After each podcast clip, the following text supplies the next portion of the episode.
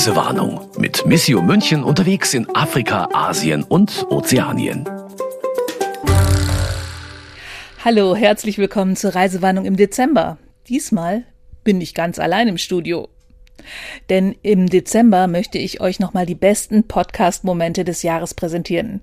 Die lieben Kolleginnen und der Kollege von Missio meinten, dass ich das bestimmt auch alleine hinkriege. Klar, kein Problem. Und ich freue mich sogar drauf, denn so kann ich nämlich die Szenen raussuchen, an die ich mich gerne erinnere. Und ich weiß nicht, ob das auch unbedingt die Szenen sind, an die die anderen sich gerne erinnern. Tja, das haben sie dann davon. Ich finde es nämlich immer sehr witzig, wenn sie sich winden, weil ich irgendeinen Punkt angesprochen habe, auf den sie nicht so richtig vorbereitet waren. Wobei, ich mache das ja gar nicht, um sie zu ärgern. Antje Pöhner zum Beispiel hat über ein Umweltprojekt von Father Anand in Indien berichtet. Und sie meinte vorher, Brigitte, frag mich bloß nicht, wie das mit den Bäumen geht. Und ich habe gesagt, aber ich finde das total spannend. Und dann hat sie es im Podcast doch erklärt einfach, wie kann man in den Vorgärten oder in den kleinen Ländereien, die die haben, Gemüse anbauen, Obst anbauen, was braucht am wenigsten, welche Pflanzen brauchen am wenigsten Wasser. Dann ist er, hat er auch ein Aufforstungsprojekt, ähm, da versucht er den Gemeinde, äh, du lachst schon, äh, Brigitte, ja. weil du hast mich schon vorbereitet, dass sich das sehr interessiert. Ja. Ähm, es gibt nämlich ja, es interessiert ja. mich, ich finde das total spannend. ähm, und zwar gibt es so ein Aufforstungsprogramm und das heißt Miyawaki Forest.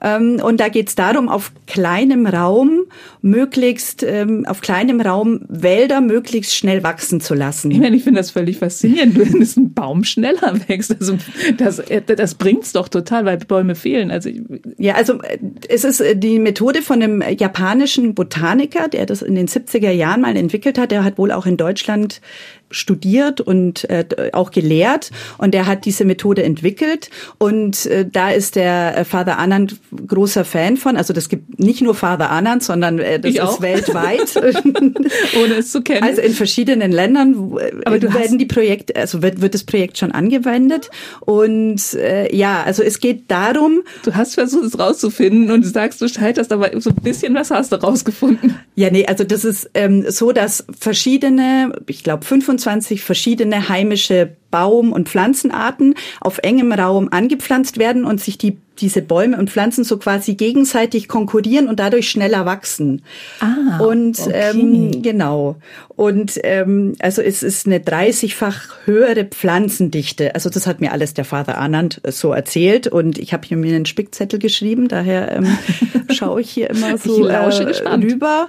Dann, also man kann mindestens 25 verschiedene einheimische Arten können am selben Ort gepflanzt werden und was halt ganz toll ist, und da lese ich gleich aus meiner Reportage einfach ab, äh, dass die Kohlendioxidaufnahme um ein 30-faches besser ist als bei einer Monokulturplantage und dass schon nach etwa drei Jahren ein natürlicher Wald entstehen kann. In drei Jahren ein natürlicher Wald, das ist fantastisch. Genau. Und Weil das, normalerweise braucht so ein Baum 20 Jahre, bis genau, der irgendwie... Und Vater Anand versucht eben in die ländlichen Gebiete zu gehen und mit den Verantwortlichen in den Dörfern zu sprechen, dass diese Methode eben öfter ähm, eingesetzt wird. Ist doch unglaublich, oder? Da bringt so ein Pater einen Wald dazu, schneller zu wachsen. Das mit dem Nachbohren mache ich total gerne, weil die Missio-Leute so unglaublich viel wissen. Aber oft wissen sie gar nicht, was sie alles wissen. Naja, jetzt wissen sie es. Und dann gab's im Podcast natürlich auch einige Erkenntnisse in diesem Jahr, die mir Mut gemacht haben. Ich beiß mich dann immer ganz gerne an Zahlen fest. Würde mir mein früherer Mathelehrer gar nicht glauben. Aber in der Folge über die Bewahrung der Schöpfung ist mir bei dieser Szene gleich schier die Kinnlade runtergefallen. Oder hättet ihr gewusst, dass Kenia Klimachampion ist? Hat Bundeskanzler Olaf Scholz bei seinem Besuch dort festgestellt. Und Barbara Brustler hat's uns hier im Podcast erklärt. Das macht er daran fest, dass es schon heute so ist, dass das ostafrikanische Land Kenia 90 Prozent seines Energiebedarfs aus nachhaltigen Quellen deckt. Also das ist ja eine ganze Menge. Weiß einer von euch zufällig, wie es in Deutschland ist? In Deutschland sind es knapp 50 Prozent, es sind momentan, glaube ich, 45 Prozent. Damit sind wir bisschen über dem internationalen Durchschnitt, aber natürlich nicht da, wo wir eigentlich sein sollten und auch sein wollten. Und Kenia ist einfach mal bei 90 Prozent. Kenia ist bei 90 Prozent und die sagen, es dauert nicht mehr lang, dann sind sie bei 100 Prozent. Nämlich, und das fand ich total interessant, schon 2030. Ja, die schaffen das. Also da wollen wir bei 60 Prozent sein wahrscheinlich oder so. Ja.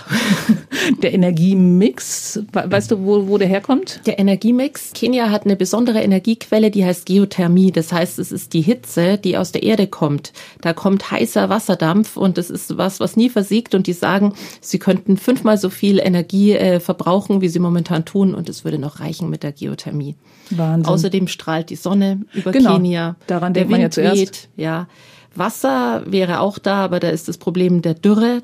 Aber ja, Geothermie ist eine Besonderheit. Und so ein bisschen später in derselben Folge kam noch eine unglaubliche Zahl. Genau, 0,1 Prozent der Treibhausgase verursacht Kenia ja. und will diese noch um 32 Prozent senken. Haben wir ja äh, eben gehört, wie toll die bei der Energiegewinnung sind. Und dann habe ich noch ein Zitat gefunden das Potenzial des afrikanischen Kontinents für die Produktion erneuerbarer Energien ist 50 mal so groß wie der prognostizierte globale Energiebedarf 2040. Also 2040 werden wir mehr Energie brauchen als heute. Und in Afrika kann man 50 mal so viel produzieren, wie man braucht. Dann sind wir gerettet, oder? Könnte Afrika mal reich werden. Das ist mal eine Hoffnungsperspektive, so würde ich das auch sehen. Ja, und dazu bräuchte es halt, damit sowas auch wirklich nutzbar und abgreifbar ist, bräuchte es Regierungen, die das zulassen, eine Entwicklung vor Ort, die das zulässt, einen Handel, einen Freihandel international und auf afrikanischer Ebene erstmal keine Kriege, die alles immer wieder lahmlegen, was an guter Entwicklung gibt. Und das sind die faire Investoren. Faire Investoren, Schuldennachlässe, das sind so ein bisschen die mhm. Rahmenbedingungen, die es braucht, aber das ist doch ein ja, unglaublich genau. hoffnungsvoller Ansatz für Find die ganze auch. Welt. Ja, hätte ich nie gedacht. Ich sag's ja immer. Reisewarnung hören macht schlau. Ich könnte noch stundenlang so weitermachen. Es gab da diese Folge zum Beispiel über starke Frauen. Und da ging es auch darum, wie groß der Anteil von Frauen in welchem Parlament ist. Und Christina Balbach hat mir da so manche Illusionen genommen. 61 Prozent der Abgeordneten in Ruanda sind weiblich. Kurz danach müsste dann Deutschland kommen, oder? Leider nein. Nicht auf Platz zwei. Wer ist da? Nicht wirklich. Auf Platz zwei ist interessanterweise Kuba mit 53 Prozent aktuell und dann kommen die Vereinigten Arabischen Emiraten mit 50 Prozent. Unglaublich. Ich meine, ja. gerade da. Ja, also, ist tatsächlich ein ganz spannendes Ranking. Und in Deutschland? Deutschland liegt deutlich weiter hinten, denn da sind es aktuell nur ungefähr 30 Prozent. Apropos Zahlen. Ich habe mal durchgezählt. Wir waren in diesem Jahr in 17 Ländern unterwegs und haben 943 Minuten über die Reisen der Missio-Redakteurinnen und des einen Redakteurs gesprochen. Das waren fast 16 Stunden. Also, wenn ihr an Weihnachten mal etwas Zeit habt, einfach mal durchbingen. Es ist nämlich oft ziemlich lustig. Ich mag das Team total gern. Und wir haben so viel gelacht im Studio. So ein paar Szenen habe ich mal rausgesucht. Bei dem Frauenüberschuss im Team fange ich der Höflichkeit halber mit dem einzigen Herrn in der Runde an. Christian Selper war in Madagaskar und dort musste er auf einen Berg klettern. Aber das soll er selbst erzählen. Wir wollten da mal die Arbeit begleiten und dann hieß es ja gut, wenn wir da aber wirklich mitgehen wollen, dann heißt es, dann müsst ihr wirklich auch zu Fuß äh, mitgehen, weil man diese Dörfer immer noch im Wesentlichen nur zu Fuß erreichen kann. Und da gibt's also seit Jahrhunderten angelegte Wege, die jetzt keine Wanderwege sind, aber eben ja so Pfade in die Berge hinein und wir hatten eine ganze Gruppe von Begleitern, die uns da den Weg gezeigt haben, die auch nicht so richtig wussten, ebenso wenig wie wir, also wie vertragen wir die Wanderschaft sozusagen, sind wir da überhaupt fit genug? Deshalb war das am Anfang auch wirklich sehr langsam. Wir haben sehr oft Pause gemacht weil ich auch, ich kann mich eben auch erinnern, ich wusste einfach nicht genau, was erwartet uns da, wie lange geht der Weg überhaupt. Man will da wirklich seine Kräfte auch so ein bisschen einteilen. Mhm.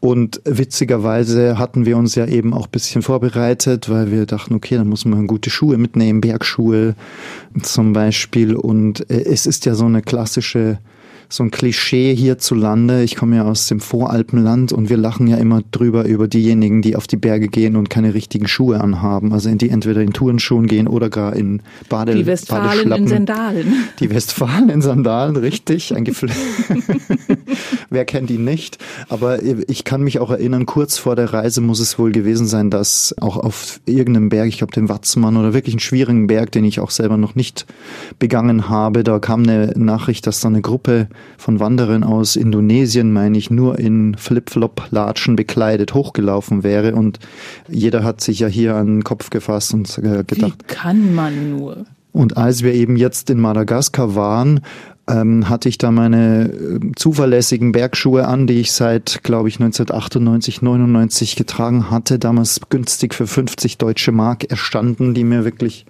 gute Dienste geleistet hatten. Und die Leute haben so ein bisschen gelacht, was ich da mit diesen schweren, festen Schuhen will. Und ich dachte mir so, na ja, schauen wir mal. Also ich bin eigentlich überzeugt, dass das die Wer richtigen zuletzt Schuhe. lacht. Wer zuletzt lacht, äh, ist der Alpinist. Aber ich habe relativ schnell gemerkt, dass die dann doch äh, sich besser auskennen, weil das natürlich heißt, äh, über Stock und Stein da zu laufen, okay, braucht man vielleicht feste Schuhe, aber sehr schnell kommt man da ja auch an Abzweigungen, wo zum Beispiel ein Bach vorbeifließt und da patscht man halt so durch und äh, die festen Schuhe saugen sich sehr, sehr schnell mit Wasser voll das kann man gar nicht vermeiden, die so wasserfest die auch sein mögen. Und da sind diejenigen, die da einfach offene Badelatschen anhaben, die die auch mal schnell ausziehen und da vielleicht barfuß durchwarten und dann die wieder anziehen können, sind da klar im Vorteil.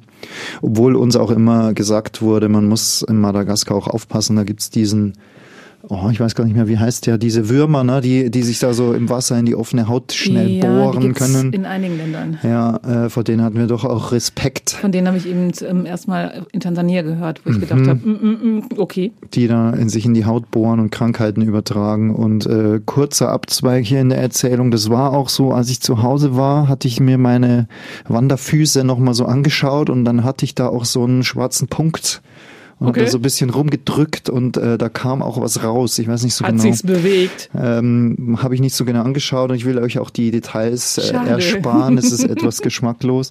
Aber äh, von daher wussten wir schon, es ist nicht so ganz äh, ohne. Man muss schon äh, da versuchen, auf sich auch zu achten, egal was einem die Gastgeber so erzählen, die dann vielleicht manche Probleme nicht mehr als so gravierend erachten. Aber zurück zu meinen Schuhen, die waren dann eben vollgesaugt und schwer, äh, so ähnlich wie man sich's, ähm, wenn wir schon bei Filmserien sind, wie man sich's aus Mafia-Filmen vorstellt, ne? wenn, die, wenn die Leute mit Zement, äh, Zementschuhe verpasst bekommen und auf dem Grund des äh, Sees versenkt werden. Also ich kam mir so vor, als hätte ich zwei so Zementblöcke an den Beinen.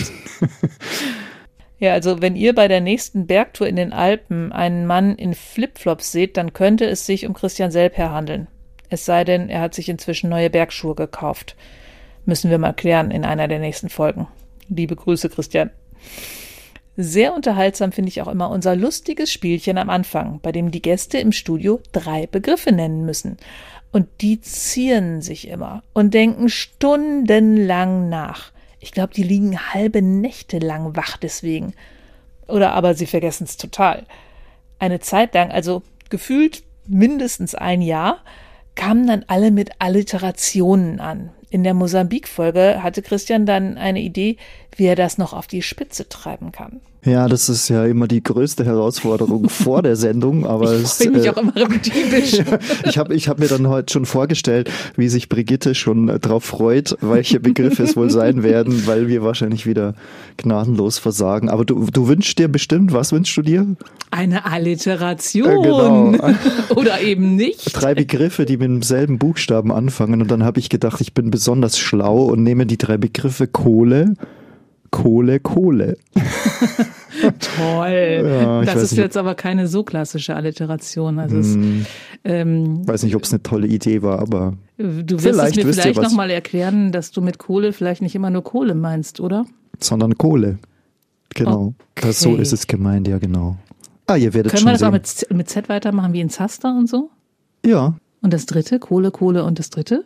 Kohle? Ah, Ja. ah, okay, Selper. ich habe den Gedanken nicht zu Ende gedacht, ich gebe es zu.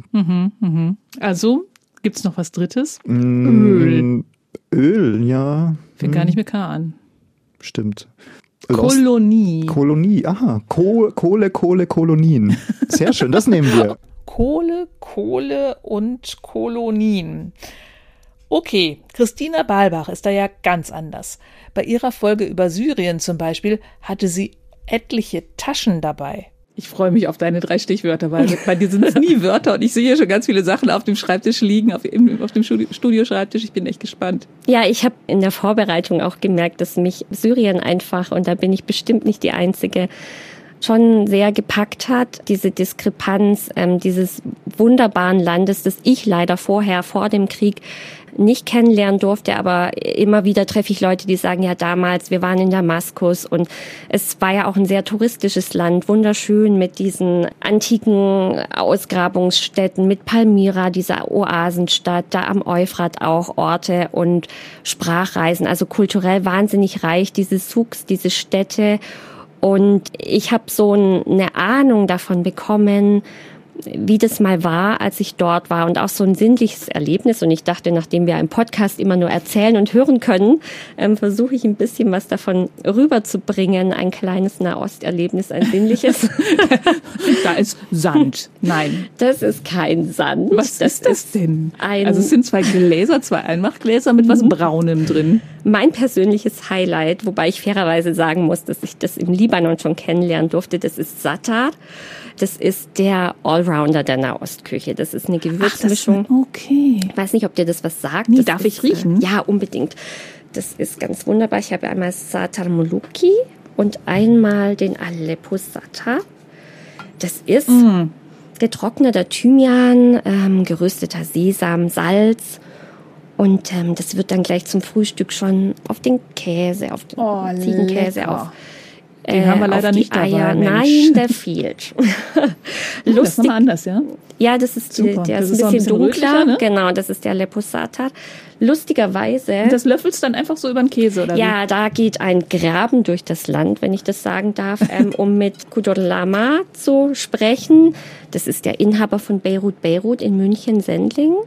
Ah. Von diesem wunderbaren libanesischen Streetfood-Laden. Mit dem durfte ich ein Interview führen. Okay. Der ist auch im aktuellen äh, Missio-Magazin, erzählt er eben seine Geschichte. Natürlich haben wir auch über Startup gesprochen. Und er sagt, es ist nicht so einfach. Also manche Familien rühren die Gewürzmischung mit Öl an zu einer Paste. Andere tunken zuerst ein kleines Stück Brot in Öl, in Olivenöl, danach in Satan und dann isst man das. Und ähm, so empfiehlt es auch Rafik Shami, der berühmte Autor, den ja sicherlich eigentlich so gut wie jeder kennt, der mir Ich verzeihe ihm abgesagt hat für ein Interview. Naja, ja, weiß ja nicht, was dir ihm entgangen ist. Er ist auf Lesereise. Das fand ich sehr schade, weil ich ihn angefragt hatte, weil ich auch ein wunderbares Buch von Rafik Shami habe. Ist gleich mein zweiter Tipp. Damaskus, der Geschmack einer Stadt. Wo er zusammen mit seiner Schwester, er ja aus dem Exil schon versucht, wieder in dieses Damaskus von früher einzutauchen, kulinarisch. Und er erzählt eben auch, äh, wie er Satar isst. Und das ist auch natürlich, sagt er, unbedingt ein Stück Brot ins Öl, ausdrücken in die Gewürzmischung und dann essen. So, das ist der Tipp. Okay. Damit auch der Buchtipp. Und das habe ich zu Hause und alle lieben das. Also es passt auch zur bayerischen Küche. Ja. Oder Ja, genau. Es ist nicht so, so schwäbischen Küche. aufdringlich und nicht so nicht. Ist es scharf? Also das riecht man ja nicht so. Nee, gar, nicht. Also ne? es ist Also, ganz, äh, also man, wir tun es auf Tomaten und ähm, ganz lecker. klasse. Mögen auch die Kinder. Das ist Satar. Ja, genau. Rafik Shami habe ich jetzt schon erzählt. Vielleicht ähm, kann ich ihn zu einem späteren Zeitpunkt mal sprechen. Er hört uns Ja. bestimmt jetzt zu. Ich hätte gern mit ihm über Damaskus gesprochen. Vielleicht Ja. kann man das ja mal nachholen, aber er ist gerade sehr Sollten beschäftigt. Sie uns zufällig zuhören, Herr Schami, ähm, was Sie natürlich tun, weil ja Damaskus in der Titelzeile unserer Folge steht. Die Christina ist eine ganz nette und die stellt kluge Fragen. Aber heute stelle ich die Fragen. Wobei, das waren zwei. Das waren zwei Jahre. Oh, Wir können es aber auch so machen, dass es zwei Gläser waren und ein Buchtipp. Ich habe noch viel mehr dabei. Wenn wir über Syrien sprechen, dann muss man tatsächlich hier Ah, da knistert noch was. über die Aleppo-Seife sprechen. Aleppo-Seife, genau, die ist bekannt und Aleppo ist in Syrien und das hat man irgendwie so gar nicht auf dem Schirm. Genau, da gibt's ganz berühmte Seifensieder-Familien, weil die Aleppo-Seife wird heiß gesiedet. Die riecht ja ein bisschen speziell. Inzwischen kennen, die Die recht. Seife, ja. Ja, genau. Also so, es riecht nicht parfümiert. Es ist total natürlich. Die wird da auch von einem ganz großen Block runtergeschnitten. Am Anfang ist es ganz knallgrün in der Mitte. Das kommt von dem Lorbeeröl. Das hat sich Aha. so ein bisschen verflüchtigt jetzt, weil ich ja schon wieder einige Wochen da bin. Aber sie ist natürlich und rückfettend, antibiotisch und was auch immer, ist äh, sehr gehypt und wird inzwischen auch von Syrern im Exil hergestellt, rund um die Welt, weil sie einfach Ja, ja, genau. Kriegst also gewissen Ruf jedem Bioladen. die Aleppo-Seife, genau. Ganz natürlich. Und das ist aber für mich auch so. Die hast du mitgebracht, also. Mhm. Habe ich einige mitgebracht. Sind schon auch einige verschenkt. Also, keine Alliteration, aber ein Studio, in dem es echt toll gerochen hat. Ich habe natürlich noch viel mehr Szenen im Kopf, aber ich will eure Geduld nicht überstrapazieren. Solltet ihr noch nicht genug haben von der Reisewarnung für heute, hört einfach noch mal in ein paar alte Folgen rein. Ich habe es gemacht und habe sehr viel Spaß gehabt und bis zum nächsten Mal höre ich noch viel mehr. Und dann werde ich euch ein paar Szenen vorspielen von den Podcast-Gästen, die nicht so zum festen Podcast-Team gehören.